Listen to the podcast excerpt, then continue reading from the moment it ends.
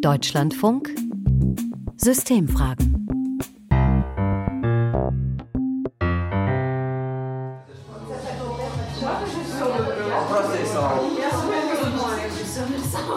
Also ich fühle mich schon genug wohl. Ich bin in äh, zwei Chor. Ich mache da Beatbox gerne. Ich bin schon in Universität und äh, ich spiele das Schlagzeug und nächstes Jahr ich würde gerne mehr Konzerten geben und mit das schon Geld verdienen. Das sagt Miroslav bei einem Workshop in Potsdam. Beinahe zwei Jahre sind vergangen seit dem Ausbruch des russischen Angriffskriegs auf die Ukraine. Anders als andere Geflüchtete wurden die Ukrainerinnen hier mit offenen Armen empfangen. Viele Deutsche sorgten für einen Unterschlupf bei sich zu Hause oder stellten Wohnungen zur Verfügung. Auch wenn die Hilfsbereitschaft inzwischen etwas nachgelassen hat, konnten viele Ukrainerinnen so schneller Fuß fassen in der Fremde. Wie geht es Ihnen jetzt? Haben Sie Wohnung und Arbeit gefunden? Ich bin Bettina Köster und diesen Fragen wollen wir heute in den Deutschlandfunk Systemfragen nachgehen. Viele Ukrainerinnen fühlen sich inzwischen deutlich wohler hier bei uns als direkt nach ihrer Ankunft. Das hat eine Studie unter anderem des Bundesinstituts für Bevölkerungsforschung herausgefunden. Und mein Kollege Maximilian Brose wollte es genauer wissen. Er hat sich mit einer Ukrainerin und ihrer Tochter auf einem Spielplatz in Potsdam verabredet. Berührungsängste hat Alisa nicht, wenn sie aus der Metallrutsche steigt und zusammen mit den anderen Kindern wieder auf den vier Meter hohen Turm klettert. Das war nicht immer so. We came here when she was four. Als sie hier ankam, war sie vier Jahre alt und super schüchtern. Mit anderen in Kontakt zu kommen war kompliziert. Jetzt ist sie seit zwei Jahren hier und die Situation hat sich sehr geändert. Heute auf dem Spielplatz hat sie in zwei Minuten Freunde gefunden. Sie ist zu den deutschen Kindern gegangen und hat gefragt, können wir Freundin sein? Julia, ihre Mutter, muss lächeln, wenn sie davon spricht. Sie spricht mittlerweile gut Deutsch, fühlt sich aber wohler, das Interview auf Englisch zu führen. Heute ist die Ukrainerin zufrieden hier in Potsdam. Doch der Weg dahin war lang. Wenige Tage nachdem Russland die gesamte Ukraine angegriffen hatte, floh Julia mit ihren Kindern aus Odessa. Mit überfüllten Zügen und Bussen haben sie es nach Deutschland geschafft. Eine Familie hat sie aufgenommen. Doch gerade für ihren älteren Sohn war die Anfangszeit schwierig. In den ersten drei Monaten ungefähr saß Nikita viel zu Hause. Dann fing die Schule an, aber auch hier hatte er erst keine Freunde gefunden. Aber dann hat er Stück für Stück Freundschaften entwickelt. Mittlerweile spricht ihr 15-jähriger Sohn gut Deutsch, kommt in der Schule zurecht, hat Hobbys. Mit der Hilfe der Organisation Inwohl findet Julias Familie eine größere Wohnung. Stabilität sei das Wichtigste, was sich seit ihrer Ankunft in Deutschland für sie verändert habe. Das ist etwas, was mich wirklich beruhigt und zufrieden macht mit meiner aktuellen Situation, auch weil man in die Zukunft blicken kann. Gleichzeitig ist natürlich nicht alles perfekt. Julias Eltern leben auf der Krim. Sie macht sich Sorgen um die beiden. Und in Deutschland warten Anträge in kompliziertem Amtsdeutsch.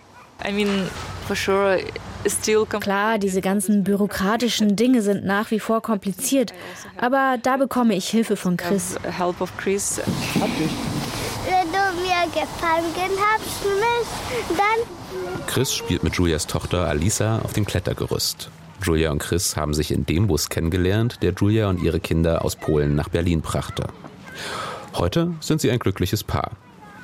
Auch bei ihrem Job hat sich vieles zum Guten gewendet. Kurz nachdem sie in Deutschland ankam, organisierte die Künstlerin und Fotografin ein Kunstprojekt für ukrainische Jugendliche. Doch lange war unklar, ob das finanziert wird. Ich glaube, als unser Projekt die Finanzierung für zwei Jahre im November bekommen hat und ich meinen Arbeitsvertrag unterschreiben konnte, das war der Punkt, an dem ich mich ein bisschen stabiler und sicherer gefühlt habe.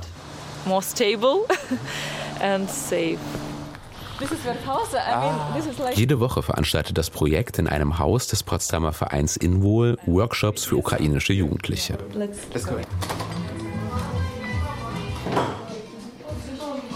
Dieses Mal sitzen neun Teenager um einen großen Holztisch, trinken schwarzen Tee und zeichnen auf Tablets Bilder zum Thema Angststörungen. Daraus werden später Videos über mentale Gesundheit. Auch eine ukrainische Psychologin betreut das Projekt. Julia koordiniert alles und ist für die künstlerische Leitung zuständig. Für mich bedeutet diese Arbeit viel, denn hier können wir einen sicheren Raum für ukrainische Teenager schaffen, in dem sie sich willkommen fühlen und etwas Interessantes erarbeiten. Und wir sprechen hier viel über Probleme mit mentaler Gesundheit. Also,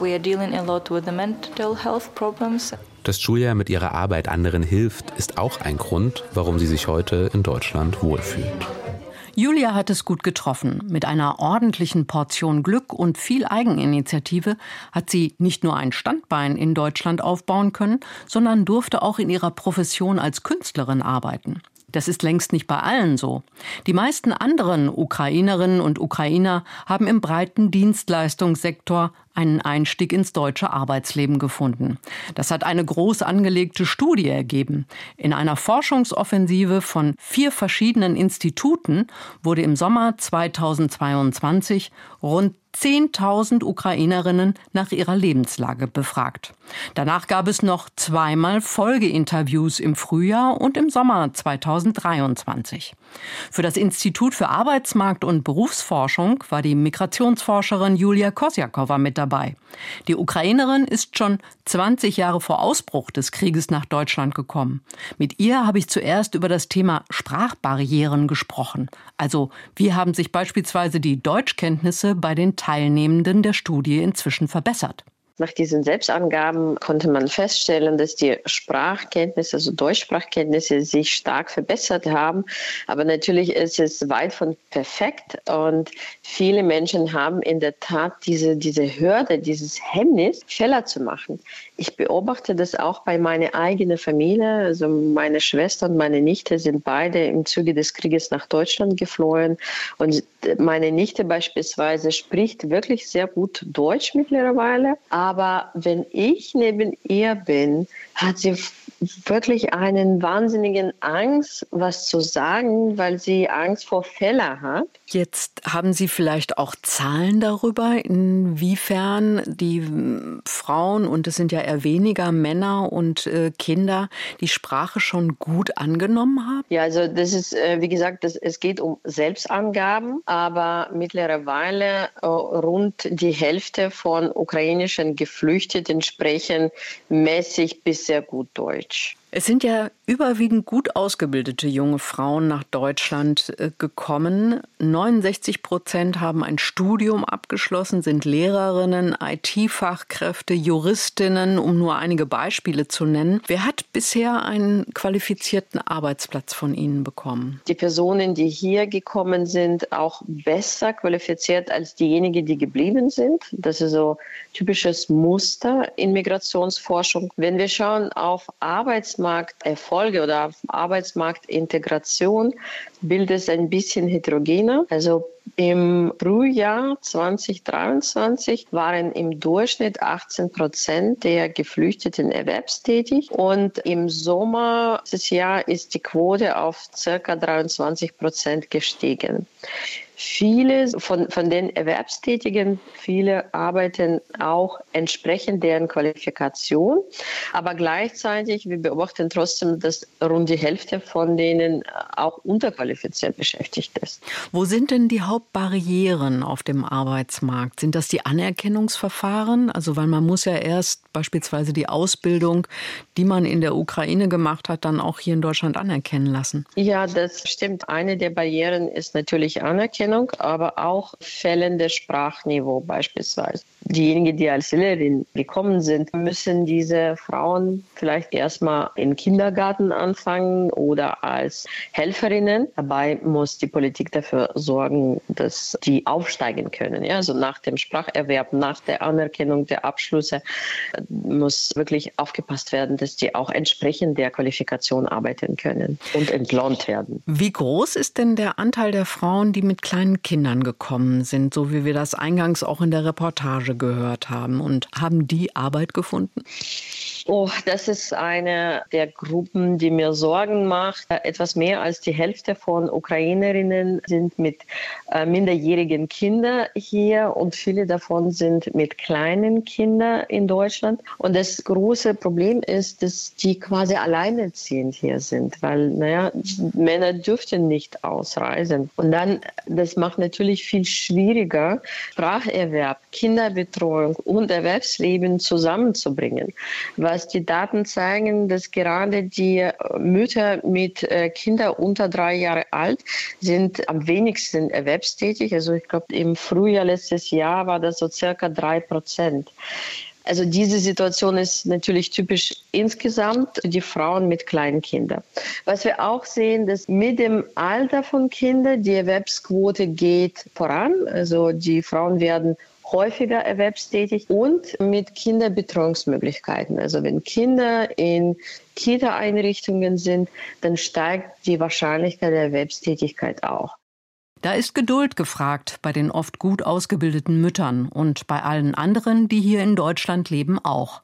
Zeigt doch gerade der Alltag, wie mühselig ein Neuanfang in einem fremden Land sein kann. Besonders herausfordernd ist es für Geflüchtete, die noch immer in Gemeinschaftsunterkünften leben. Deshalb hat Maximilian Brose auch noch mal dort Stopp gemacht und Ukrainerinnen in einer Berliner Unterkunft besucht. Am Sicherheitspersonal muss jeder vorbei, der in das umzäunte Areal will. Hier gibt es einen Gemeinschaftsraum, einen Spielplatz und mehrere Dutzend weiße Wohncontainer. In einem leben Tatjana und ihre 15-jährige Tochter Daziora. Der Übersetzer in der Unterkunft fasst zusammen, dass Tatjana schon im August 2022 nach Deutschland kam. Hier habe sie für einen Monat in einem Hotel gearbeitet. Ein Jahr später sei Tochter Datsjura aus der Ukraine dazugekommen. Datsjura geht in die Willkommensklasse 1 für Schulkinder, die gerade hier angekommen sind. Dort sprechen sie Deutsch miteinander. Hier in der Gemeinschaftsunterkunft können sich die beiden Frauen mit vielen auf Ukrainisch oder Russisch unterhalten. Auch mit ihrer Nachbarin in ihrem Container.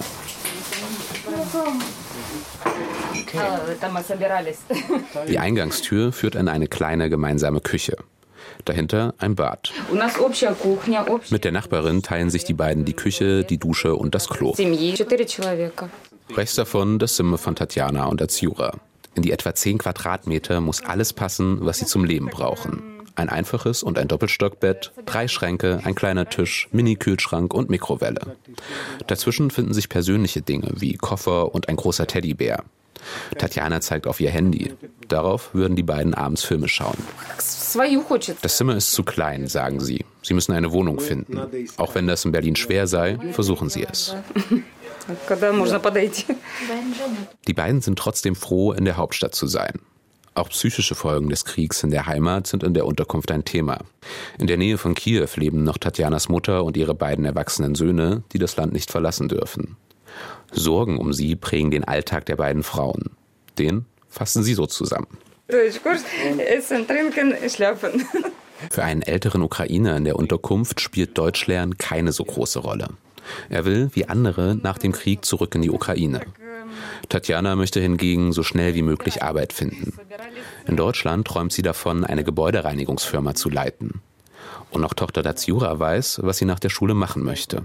Universität, arbeiten, Doktor. Sie möchte an die Universität gehen und dort ihren Doktor machen in Psychologie. Psychology.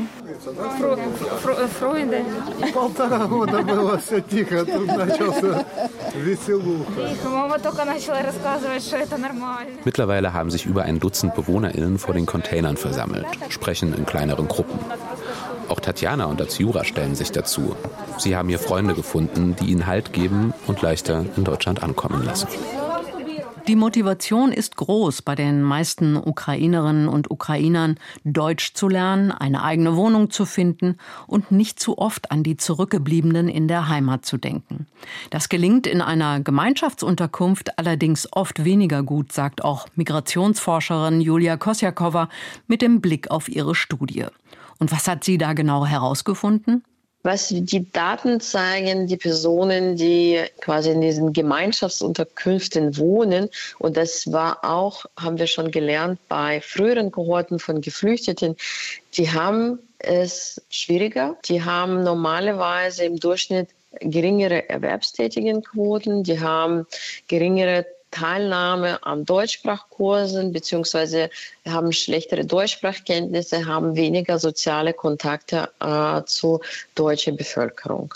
Also im Gesamtpaket, das hängt eher mit schlechtere Integrationsperspektive zusammen. Heißt das auch, dass beispielsweise die älteren und vielleicht auch die geschwächteren Personen, also die sich da vielleicht auch noch mal mehr Sorgen machen um, um ihr Land, dass die auch schwierigere Startmöglichkeiten hier in Deutschland haben? Ja, der, diese psychische Wohlbefinden einerseits, aber auch Alter, ähm, die hängen mit schlechteren Perspektiven bzw. Möglichkeiten. Also ähm, wir sehen, dass psychischer Wohlstand ähm, korreliert negativ mit Sprachkenntnissen, mit sozialen Netzwerken oder auch mit der Arbeitsmarktintegration.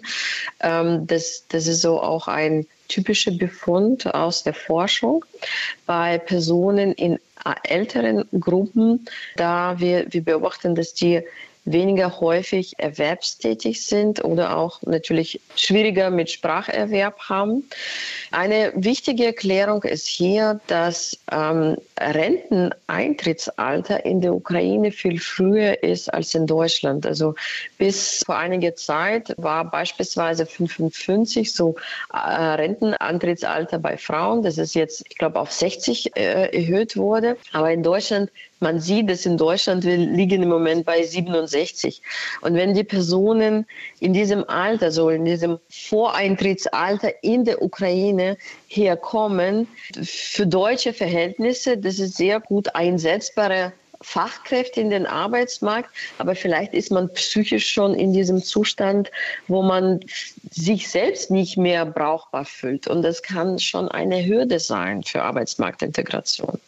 Der von der EU kollektiv erteilte vorübergehende Schutz, der läuft ja für Geflüchtete aus der Ukraine. Der läuft ja im März 2025 aus. Im Juni jetzt in diesem Jahr sind Europawahlen. Sind die PolitikerInnen aus ihrer wissenschaftlichen Sicht ausreichend sensibilisiert? Ich finde, schnellere Entscheidungen sind sehr wichtig in diesem Sinne.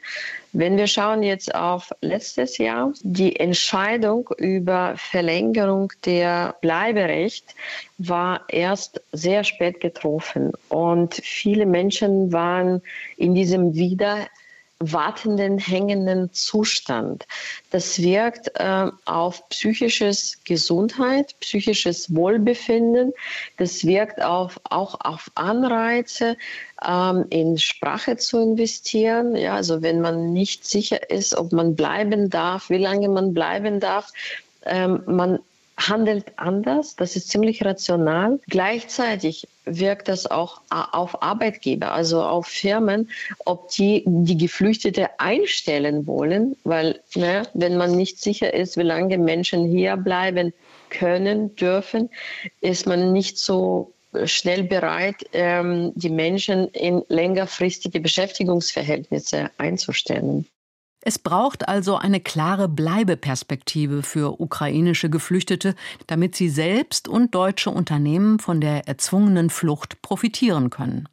Die Rückkehr zu einem Asylverfahren, so wie es andere Flüchtlingsgruppen durchlaufen müssen, wäre nach Einschätzung von Julia Kosjakova ein großer Rückschritt. Und es ist ein langer Atem gefragt. Sich in einer neuen Gesellschaft zurechtzufinden und dort auch Wurzeln zu schlagen, braucht schlicht Zeit. Die Vorstellung zu bleiben ist bei vielen Geflüchteten aus der Ukraine auf jeden Fall da. Ну, потому что на данный момент Германия дает мне больше, чем ich würde gerne hierbleiben und arbeiten, weil mir Deutschland gerade mehr als meine Heimat gibt. Und weil die wirtschaftliche Situation in der Standard ein ganz anderer sind. Es ist ruhiger hier und es gibt mir hier mehr Stabilität. Mit diesem deutlichen Wunsch an uns hier in Deutschland enden die Systemfragen. Und ab Ende April schauen wir noch einmal genauer auf das Thema Flucht und wie Integration gelingen kann. In einer vierteiligen Serie. Denn dazu gibt es inzwischen viel neue Forschung. Fürs Zuhören der heutigen Folge dankt Bettina Köster.